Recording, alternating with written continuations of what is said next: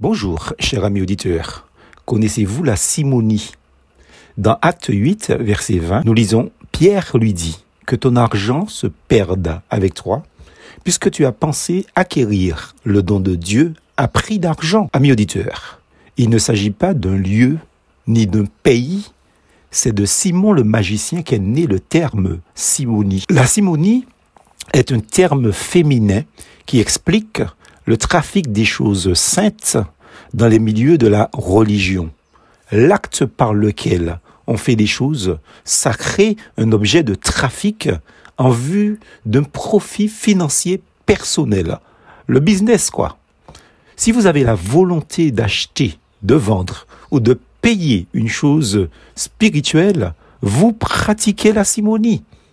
C'est ce que voulut faire Simon le magicien en proposant à l'apôtre Pierre d'acheter à prix d'argent le pouvoir, entre guillemets, qu'il avait reçu du Christ.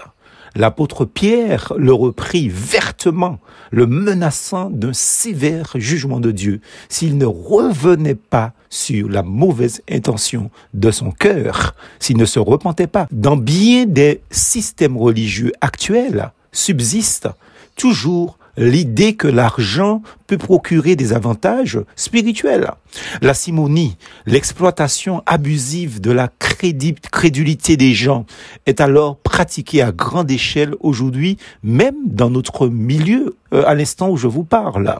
Ainsi, lorsque, lors d'une visite pastorale chez un couple en difficulté, que Dieu a libéré ce jour-là, gloire à trois seigneurs, dans leur mouvement dit évangélique, j'apprends par ces personnes qu'après chaque visite à domicile ou après chaque entretien, que ce soit au bureau de l'assemblée euh, du leader de ce groupe, lui qui se fait passer pour un, apôtre, entre guillemets, eh bien, il faut bénir celui-ci, ce leader, il faut le bénir, euh, mais pas par la prière, mais par des billets en euros. Évidemment, je leur ai demandé de changer d'assemblée vite, très vite, ce que Dieu leur a permis de faire le jour même.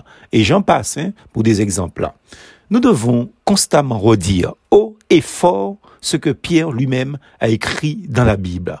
Souvenez-vous que votre rachat n'a pas été payé par de l'argent ou de l'or, ni par aucun autre bien susceptible de se dévaluer. Non, il a fallu que le Christ, tel un agneau innocent et sans défaut, verse son sang précieux pour vous.